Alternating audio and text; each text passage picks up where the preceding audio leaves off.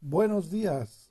Hoy es martes 21 de diciembre y estos son los encabezados con las noticias principales de los diarios en México. Excelsior. Legisladores también piden la revocación. El Universal. Oposición a lista bloque de defensa del INE. Milenio. Desde noviembre, dos casos de Omicron en México. Ya son 25 uno más uno. Exhorta Monreal al Congreso de Veracruz a derogar el delito de ultrajes a la autoridad. Reforma. 123 cuarteles más y la violencia sigue. La jornada. Repudio demócrata en Estados Unidos al programa Quédate en México. El Heraldo. AMLO pide a tribunal a resolver al favor.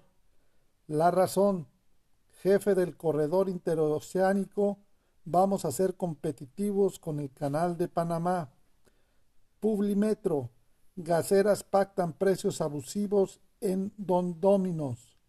El financiero, confirma INEGI desaceleración económica al cierre del año.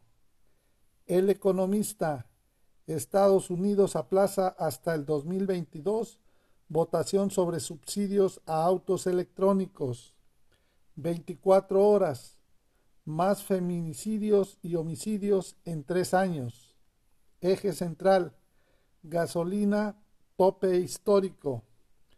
Para estas y otras noticias te invitamos a visitarnos en nuestro portal en www.bitácorapolítica.com.mx. Hasta la próxima.